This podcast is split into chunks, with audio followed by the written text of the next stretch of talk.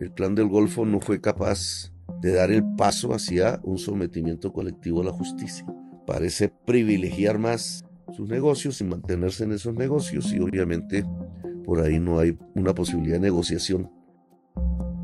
Escuchamos al presidente Gustavo Petro en una declaración posterior a la grabación de este episodio. Hasta que eso no se vuelva voluntad política en el corazón de las personas que están en la ilicitud, entonces eh, pues la paz tendrá esas dificultades. Cuando creíamos que teníamos en el radar algunos de los hechos más relevantes, pasaron varias cosas. El gobierno levantó el cese al fuego con el clan del Golfo tras su supuesta participación en hechos violentos asociados al paro minero en el Bajo Cauca y en el nordeste antioqueño. Y prendieron la avenida ya, prendieron la avenida. También anunció la instalación de una mesa de negociación con el Estado Mayor Central que reúne a frentes de las antiguas FARC que no firmaron el acuerdo de paz. Además, terminó en México el segundo ciclo de negociaciones con el ELN, con anuncios aún parciales sobre un posible cese al fuego y sobre la participación de la sociedad civil en el proceso. Es probable que después de esta actualización pasen más cosas, a ese ritmo se están moviendo los hechos alrededor del proceso que el gobierno ha llamado paz total. Pues aquí lo que estamos es eh, eh, abriendo el espacio para una impunidad total de estos grupos al margen de la ley para su crecimiento. Ese espacio para la impunidad del que habla el gobernador Gaviria se refiere a los acercamientos que el presidente Gustavo Petro empezó a ambientar desde las elecciones, un proceso que en pocas palabras pretende desarticular por la vía de la negociación casi todas las estructuras armadas ilegales de alto impacto. En fauna local les hablaremos sobre Antioquia y Medellín frente a la paz total. El espécimen de hoy es una subespecie de camaleón, el mafioso pacifista. Estamos atendiendo al llamado del gobierno nacional a la paz total. Desde las montañas de Colombia, en el mes de marzo de 2023, mi nombre es Manuela Garcés y este es el segundo episodio de Fauna Local, un podcast de análisis en el que el armadillo, con el apoyo de habla y en modo aleatorio, explica en profundidad lo que pasa en Medellín y Antioquia. Juan David López, periodista del armadillo, me acompaña en este capítulo. Desde el año pasado comenzaron a conocerse acercamientos entre el gobierno y grupos armados ilegales de diferentes regiones del país, varios de estos en Medellín y Antioquia. Y aunque en este capítulo aparecerán más, tenemos por lo menos tres razones para hablar de esto. La primera es que Antioquia, tan pujante e innovadora, es uno de los departamentos donde el conflicto armado está más vivo. La segunda, porque en el departamento hay actores de todo tipo, desde guerrillas como el ELN hasta paramilitares y narcotraficantes. Y la tercera, porque el conflicto urbano lleva décadas de una dinámica tan particular que cualquier iniciativa de pacificación total pasa por la región. Lo que tenemos es negocios y eso cambia las cosas respecto al concepto que aquí hemos hablado de cese al fuego. ¿Cómo se mira un cese al fuego en estas nuevas circunstancias? El 8 de febrero, el presidente Gustavo Petro estuvo en Yarumal. Llegó hasta este municipio del norte de Antioquia para adelantar un puesto de mando unificado debido a las acciones que grupos armados ilegales venían llevando a cabo, al parecer, rompiendo el cese al fuego que el mismo presidente anunció el 1 de enero de este año. Algunos de ustedes han dicho con razón que lo que observan es que el cese al fuego se estila como antes, es decir, el ejército deja de combatir la agrupación armada y, viceversa. Pero la actividad contra la población incluso crece. Para analizar el momento en el que estamos, el investigador Carlos Espite y el periodista Nelson Mata nos ayudarán a dibujar el mapa del conflicto en el departamento Después hablaremos con la historiadora Marta Villa sobre las preguntas que deberíamos hacerle a este proceso. Carlos Espitia es investigador de Indepaz, organización que ha publicado varios informes sobre la presencia de grupos armados en el país. Comencemos hablando de la guerrilla del ELN con la que el gobierno negocia actualmente en México, donde se registra la presencia de este grupo en Antioquia. En el caso del ELN, pues tenemos una presencia que se expresa en los municipios del Magdalena Medio, por un lado, y en el norte de Antioquia, y también en la frontera, en los municipios frontera con Chocó. Carlos nos contó que la confrontación que mantienen el ELN y las autodefensas gaitanistas de Colombia AGC en el Pacífico ha replegado hasta guerrillas y al Magdalena Medio por el corredor del norte de Antioquia, lo que ha llevado a que el ELN y el Frente 4 disidente de las FARC se alíen. Una alianza que se ha expresado en remedios, en el Bagre, en algunas veredas, en algunas zonas de esos municipios, más hacia el lado del Magdalena Medio. La investigación de Indepaz se complementa con el conocimiento de Nelson Mata, reportero y cronista del colombiano, a quien también escucharemos para seguir armando este mapa del conflicto en Antioquia. Pues está la guerrilla del ELN por medio de el Frente de Guerra Darío Ramírez Castro.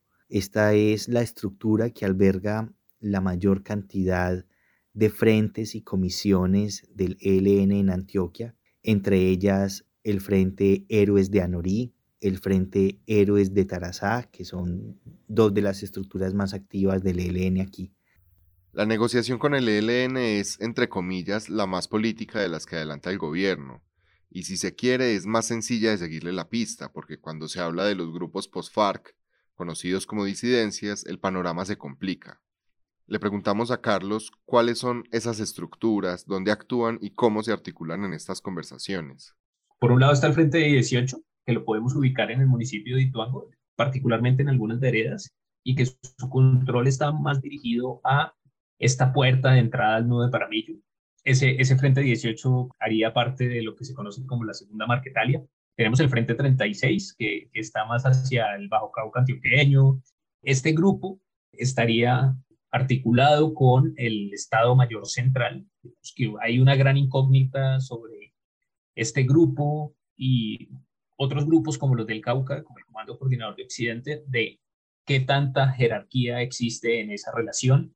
El hecho es que eh, lo que podemos decir por ahora es que frente a los anuncios públicos existe ese Estado Mayor y allí habría un vínculo. Es muy posible que ese vínculo esté más dado a esta relación con el gobierno, a esta forma de interlocución con el gobierno en términos de la paz total y que no sea tan fuerte y tan robusto en términos militares y económicos. Además de estos dos frentes que quedaron tras el desarme de las FARC, más recientemente han aparecido disidentes del Frente Cuarto y el Frente Quinto. Escuchemos nuevamente al periodista Nelson Mata. En lo que tiene que ver con las disidencias de las FARC, están confirmados los intereses del Frente 36 y del Frente 4. El Frente 36 delinque en las subregiones del norte y el nordeste, y el Frente 4 es una pequeña célula recién conformada en el municipio del Bagre, en el Bajo Cauca. Hay dudas en cuanto a la postura del Frente 18 y del Frente Quinto que delinquen en el norte y en el occidente de Antioquia. Algunos investigadores presumen que estos dos frentes hacen parte de la segunda Marquetalia y que el hecho de que hayan disminuido su confrontación con la fuerza pública indicaría que están aportando al cese al fuego bilateral que propuso el gobierno el 31 de diciembre. La segunda Marquetalia es el grupo que se conformó cuando Iván Márquez y Jesús Antrich abandonaron el proceso de paz y se rearmaron. A diferencia de otros grupos que nunca firmaron el acuerdo, estos sí lo hicieron y por eso una de las grandes dudas en medio del reciclaje de los grupos violentos es cuál debería ser el camino que les ofrezca el Estado. Carlos, en el caso de otros grupos residuales está más claro, el camino que se ofrece es el de la sujeción o sometimiento para lo que ustedes en Indepaz llaman grupos narcoparamilitares. En estos, el Clan del Golfo o AGC es el que más protagonismo tiene. ¿Cuál es la dimensión de este grupo en Antioquia? En el último informe que publicamos, que recoge datos hasta junio del 2022, encontramos que las AGC en los últimos años han tenido un proceso de expansión bastante significativo. Nosotros los identificamos en el país en 326 municipios. Es el número más alto en el que nosotros, de los registros que nosotros tenemos desde el 2008. Entonces, desde Chocó han venido ocupando toda esta franja occidental y suroccidental. Tienen su fortín en el Urabá antioqueño. Se han expandido o han ampliado su dominio por los municipios del norte de Antioquia, las regiones del norte de Antioquia, y se han expandido de manera significativa por el Magdalena Medio, por supuesto, afectando los municipios que dan en esa franja en el departamento de Antioquia. Según Indepaz, los grupos narcoparamilitares afectan el 90% de los municipios de Antioquia. Y como nos contó Nelson Mata, esa consolidación se ha dado a través de varias estructuras. El bloque central Urabá, el bloque de pacificadores de Córdoba y Bajo Cauca y el bloque pacífico.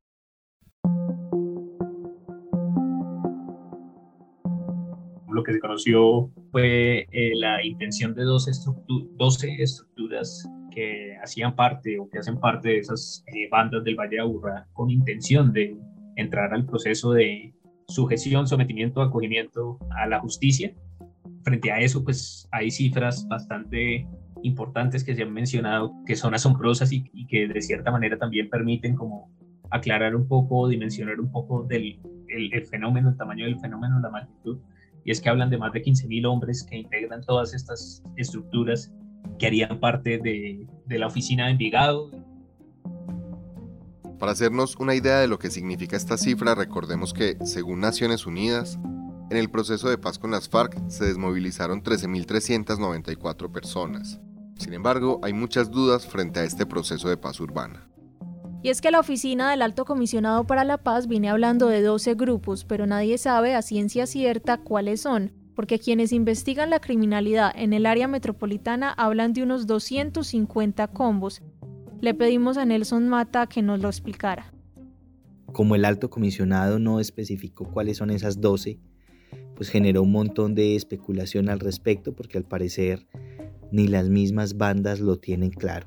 Dicho esto, en las conversaciones han participado delegados de la organización criminal Los Pesebreros, también conocida como Robledo, de la oficina y de varios tentáculos de la oficina, como la Terraza, la Unión y los Chatas. Asimismo, grupos del municipio de Bello como Pacheli y El Mesa también estarían interesados en esta paz total. Igualmente, la banda La Sierra aunque no se ha establecido si la Sierra va a participar en los acuerdos con las bandas urbanas de Medellín o en los acuerdos con el Clan del Golfo, dado que funge como una subestructura de este grupo en la ciudad. Carlos, ¿qué preguntas nos sugiere la búsqueda de la paz con este tipo de actores urbanos? Yo creo que los interrogantes son más cómo van a actores como los que le mencionaba anteriormente, combos de barrio, bandas delincuenciales eh, que se dedican al microtráfico, eh, a la extorsión, a una escala menor van a responder a, digamos que en este momento pueden hacer parte de una red, por ejemplo, pueden prestar servicios para las, para las autodefensas gaitanistas de Colombia, cómo van a ser incluidas eh, en estos acercamientos, si van a ser incluidas y si van a responder a estos llamados.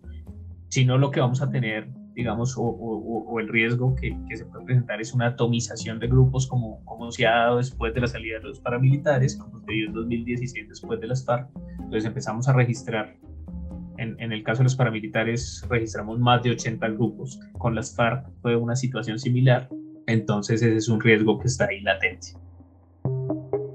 Vamos a una pausa y ya regresamos.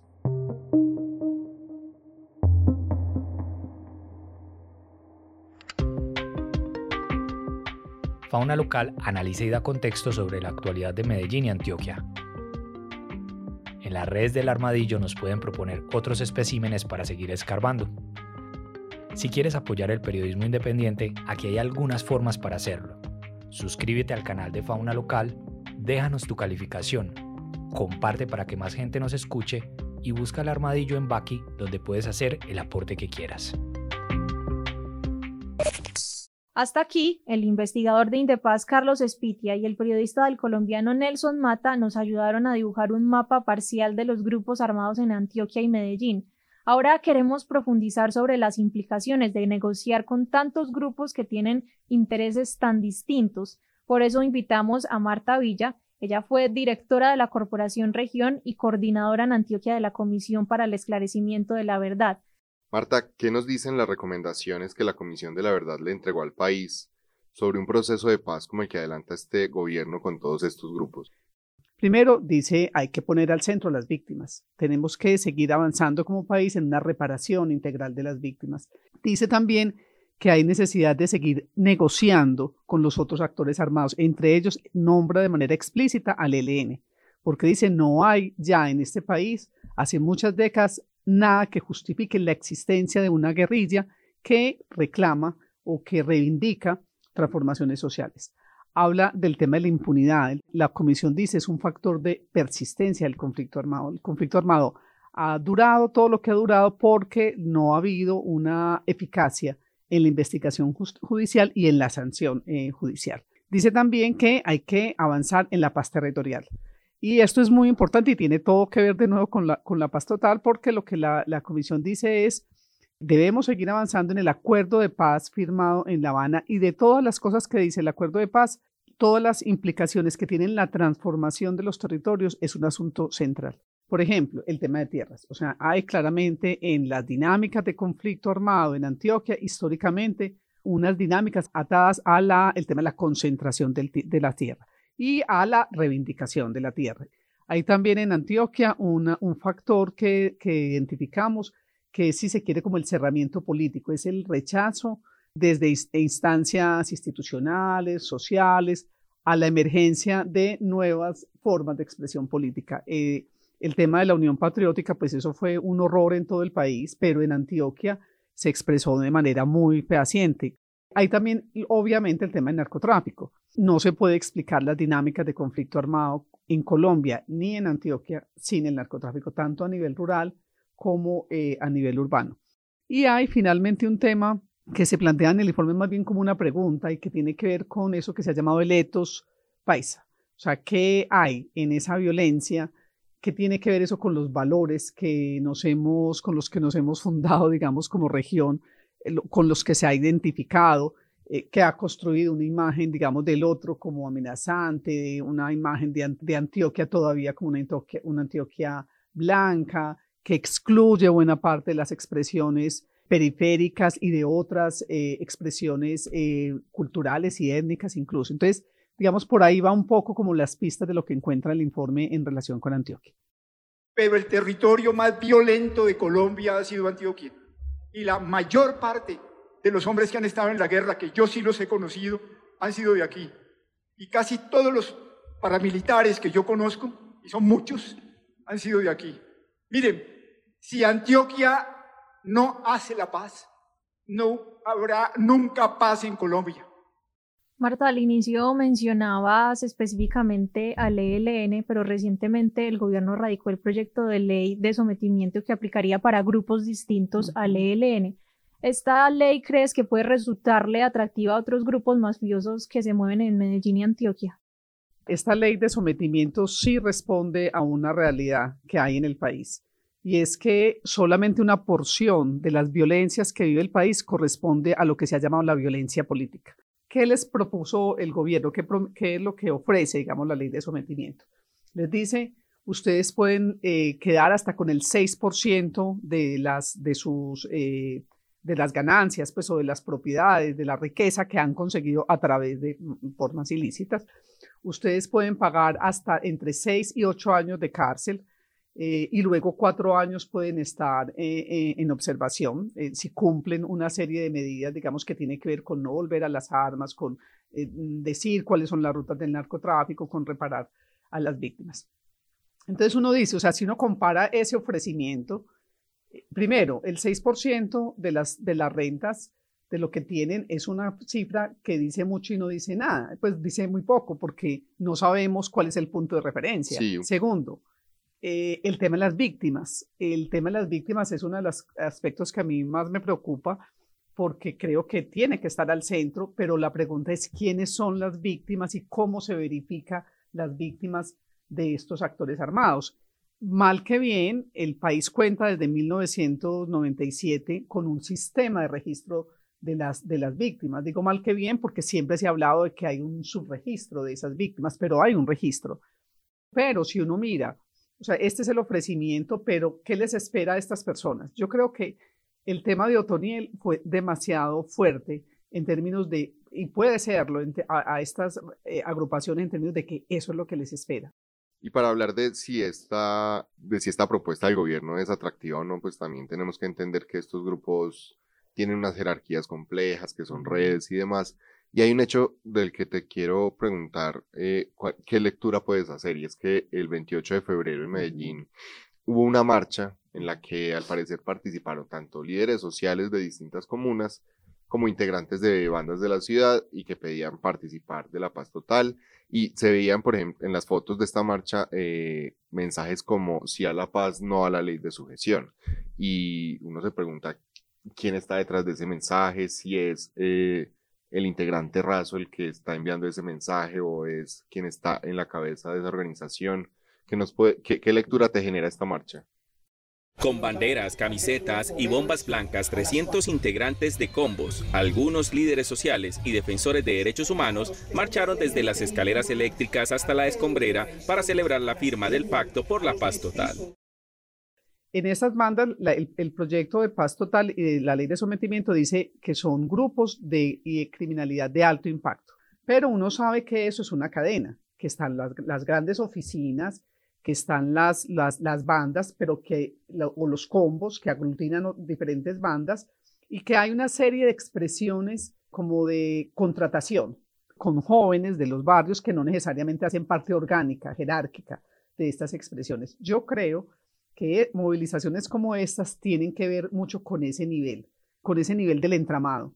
¿Por qué? Porque estos jóvenes... la base. Sí, creo yo que ahí hay una expresión porque se juntan, pues también, pero además porque históricamente la, lo, que impacta en la vida del barrio es esa, es esa expresión, o sea, es el, el, que, el del microtráfico, es el que extorsiona, pero obviamente no hay que ser ingenuos con esto, seguramente también hay una, una manipulación o hay también hay una movilización de intereses de esas grandes redes criminales ligadas a la oficina de Envigado, los Pacheli, etcétera, porque miren el mensaje de esa marcha.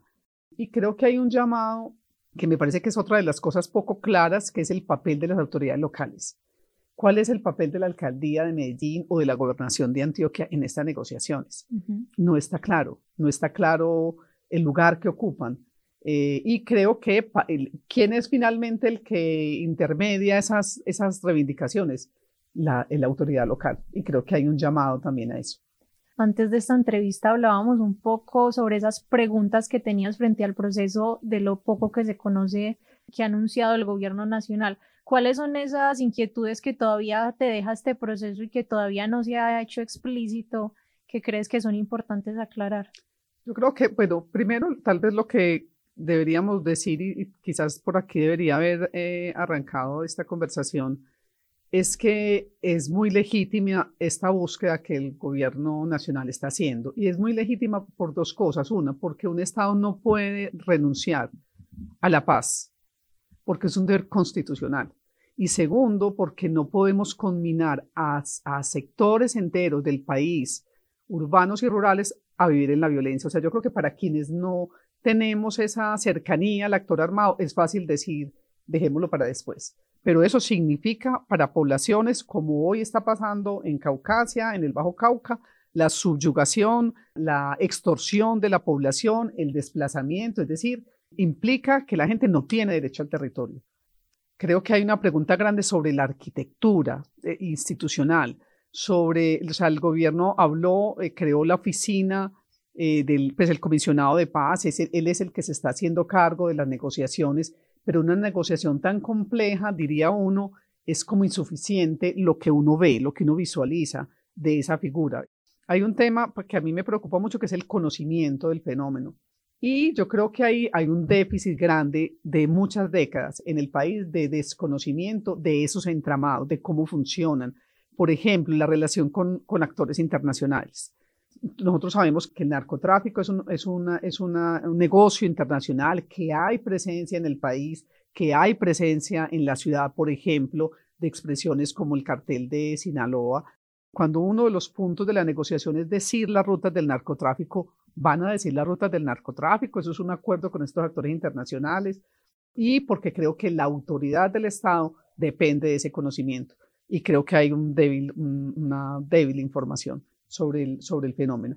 Ya decía el tema de las víctimas, creo que no está claro el lugar de las víctimas, sobre todo en esa segunda expresión, pues que es lo de las, lo de las bandas criminales, pues con el, el, el ELN y las, y las disidencias de paz se supone que hay mayor claridad sobre eso, pero no, creo que en esta otra parte no hay, no hay mucha claridad eh, sobre eso. Y cuarto, creo que finalmente esa pregunta que ustedes hacían ahorita, si, les, si a ellos les llama la atención o no, creo que tampoco está muy claro como que en términos de la estrategia, qué es lo que finalmente el Estado ofrece. Pues sí, me parece que eso es una cosa comunicativa, política, ética, es por qué les conviene a ellos mejor firmar la paz y hacer parte de la paz total que seguir delinquiendo. ¿Cómo ves hoy a la sociedad civil de Antioquia y Medellín frente a este proceso? Además, ¿cómo se debe transmitir el mensaje para que la sociedad civil también entienda que va a ser un proceso con un grupos, como lo mencionábamos ahorita, que no necesariamente tienen un pensamiento político ni una lucha política? Creo que hay rechazo de una buena parte de la población porque hay desconfianza, no hay confianza en el Estado. Creo que no se ha logrado transmitir una confianza porque no hay un mensaje claro. Eh, y creo que hay indiferencia, como siempre la ha habido, eh, y por eso tantos años de guerra, porque una buena parte de la sociedad pues no se da por enterada y no le importa. Que tiene que ver con lo que plantea ahorita, y es que no puede ser que haya una parte de la sociedad que pensemos que es natural que otra viva en condiciones de violencia, le tocó, es natural. Eso en primer lugar. Segundo, yo creo que tendríamos que hacer más tendríamos que ser más enfáticos en el rechazo a las expresiones de violencia y sobre todo a los actores, de, a los actores que hoy dicen reivindicar eh, acciones o, o, reivindicaciones eh, de la población, por ejemplo, en particular con el ELN. O sea, yo, a mí me, me impresiona mucho el hermetismo que como sociedad tenemos frente al ELN y, la, y la, el silencio a las acciones del ELN. Y creo que hay que hacer una, presión también frente a las autoridades del gobierno nacional y locales en eh, generar espacios de diálogo y conversación en que esos saberes que yo les decía que hay de mediación, de, de, esas dinámicas territoriales puedan ser escuchadas, que eso ayude a conocer el fenómeno, pero también ayude a conocer cuáles son las alternativas y qué es lo que nos estamos jugando como sociedad en ese proceso.